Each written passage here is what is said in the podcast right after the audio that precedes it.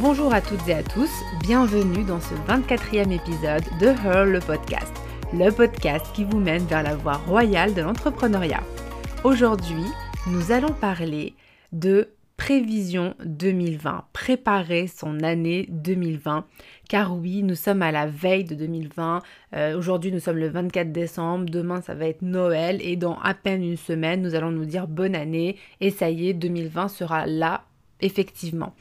Alors, euh, beaucoup vous parlent en ce moment de faire un bilan, de, euh, de, voir la rétrospective de vos actions, voir ce qui a correctement fonctionné, de ce qui a été euh, moins, moins fulgurant en termes de succès ou avec un succès plus mitigé, ou alors carrément qui a échoué tout simplement.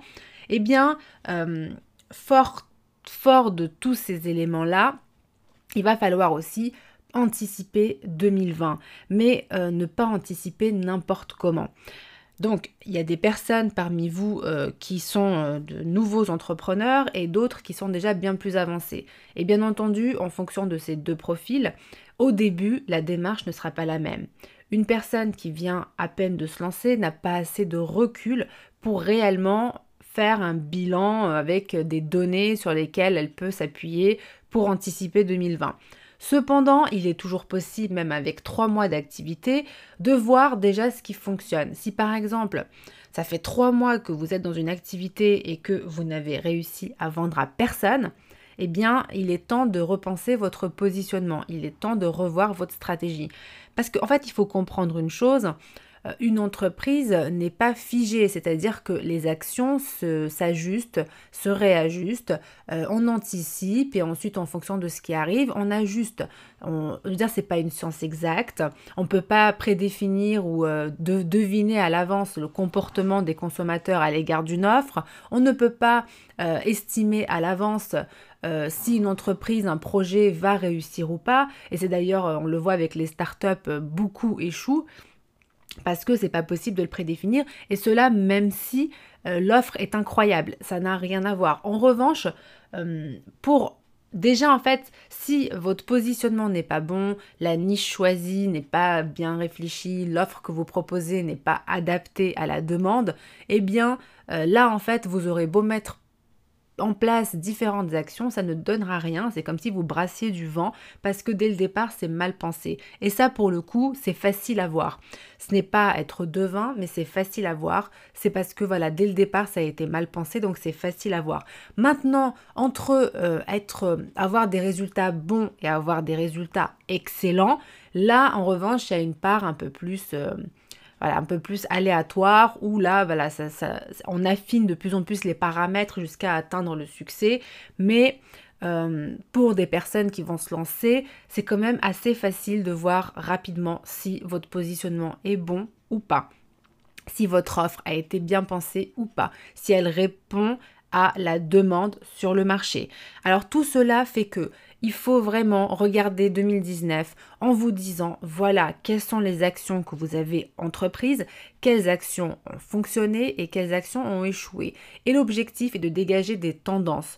Observez ce qui a fonctionné, mais surtout comprenez pourquoi ça a fonctionné. Parce que c'est bien beau de se dire Ah ouais, super Alors j'ai fait une action marketing en avril 2019 et ça m'a apporté 70% de clients euh, parmi les personnes qui ont vu cette, cette, euh, cette publicité.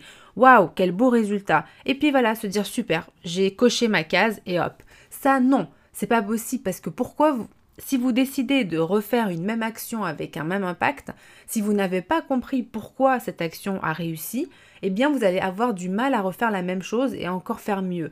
Donc on tire des leçons. Et c'est pour ça que lorsqu'on entreprend une action commerciale, une action marketing, une action stratégique, une action financière, peu importe le domaine dans lequel vous entreprenez une action, que ce soit sur votre branding, votre communication, votre voilà, votre stratégie, peu importe l'action que vous prenez, vous devez clairement définir des indicateurs euh, ce qu'on appelle des indicateurs de performance clés, des indicateurs qui vont vous permettre de jauger l'intérêt ou euh, la, viabilité ou la, pertinence d'une action.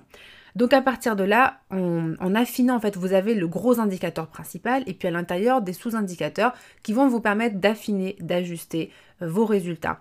Et donc ça va vous permettre de mieux comprendre pourquoi une, euh, une action a fonctionné plutôt qu'une autre.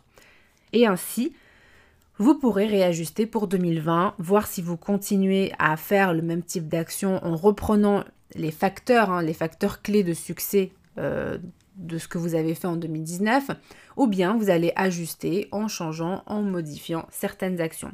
Et c'est pour ça qu'on trace, on tire un bilan sur l'année précédente pour pouvoir mieux préparer l'année qui suit. Cependant, pour pouvoir le faire, il faut faire tout un travail autour de vos objectifs. Vous devez être totalement au clair sur vos objectifs.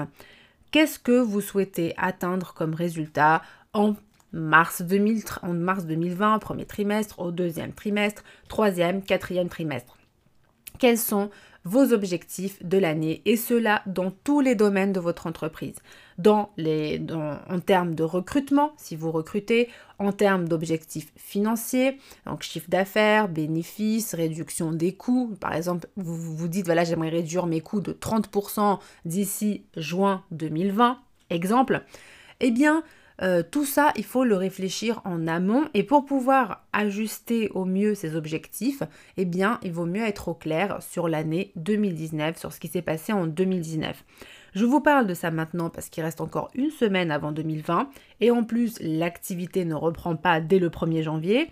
Donc en clair, vous avez encore trois semaines devant vous jusqu'au 15 janvier quand l'activité va vraiment reprendre pour euh, ajuster, ajuster tous ces paramètres-là pour définir cet objectif. Donc vous avez sûrement entendu parler des objectifs SMART.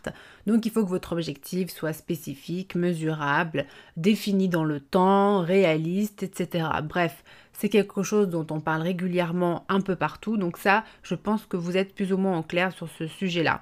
En revanche, il y a un autre point qui est important pour ne pas confondre objectif et souhait. Un objectif, c'est quelque chose qui doit être à votre portée, c'est-à-dire que c'est vous qui pouvez réaliser l'objectif. Ce n'est pas un rêve, ce n'est pas une envie, ce n'est pas un souhait. C'est quelque chose qui est euh, dans vos mains en fait. Vous pouvez le réaliser, vous pouvez mettre en place des actions pour l'atteindre. Et donc, c'est à ne pas confondre avec un rêve. Un rêve, par exemple, c'est euh, voilà, j'aimerais, euh, je sais pas moi, j'aimerais que mon entreprise devienne célèbre. Ben ça, typiquement, oui, c'est possible, mais euh, tout n'est pas euh, totalement euh, à votre portée, tout n'est pas totalement sous votre responsabilité, tout n'est pas de votre ressort. C'est-à-dire que un objectif, pour parler concrètement d'objectif et pour éviter de parler de rêve ou d'envie, il faut qu'il soit réalisable par vous-même. C'est-à-dire qu'en mettant en place des actions, vous allez pouvoir l'atteindre. Il faut qu'il dépende de vous, pas de l'extérieur, pas de, de, chance, pas de hasard. Il faut qu'il dépende de vous. Donc, et c'est là la nuance est importante entre un objectif et un rêve. Voilà, un souhait ou une envie. Un objectif, c'est voilà, vous avez un objectif précis, un objectif SMART, et vous allez pouvoir mettre en place des actions pour atteindre cet objectif-là. Voilà donc pour une précision importante. Donc je pense que déjà avec ça, vous allez pouvoir réfléchir à votre année 2020. Donc il vous reste encore trois semaines pour le faire, hein, puisque voilà, l'activité va reprendre plutôt vers le 15 janvier. Donc vous avez encore le temps de voir venir si vous n'avez pas eu le temps de vous en occuper. C'est important. En tout cas, euh, pour euh, ce podcast-là, c'est le dernier épisode de l'année. Euh, nous allons reprendre également en janvier. Hein. donc on fait une, clôture liée bah, à la saison des fêtes. Hein. Donc voilà, on va reprendre en janvier. Donc je vous invite à vous abonner sur la plateforme de votre choix pour continuer à suivre les prochains épisodes et à le partager autour de vous. Alors également, j'aimerais vous dire qu'en ce moment sur le site, euh, il est possible de s'inscrire à la newsletter pour tenter de remporter une analyse complète de votre stratégie d'inbound marketing sur votre site web. Des tirages se feront de manière régulière tout au long de l'année 2020. Tentez votre chance, inscrivez-vous maintenant. Le lien est en barre d'infos dans la description soit de cet épisode ou dans la description du podcast ou bien tapez https bizbooster.com. Je vous dis donc à très vite pour le prochain épisode. C'était Nesrine au service de votre réussite. Bye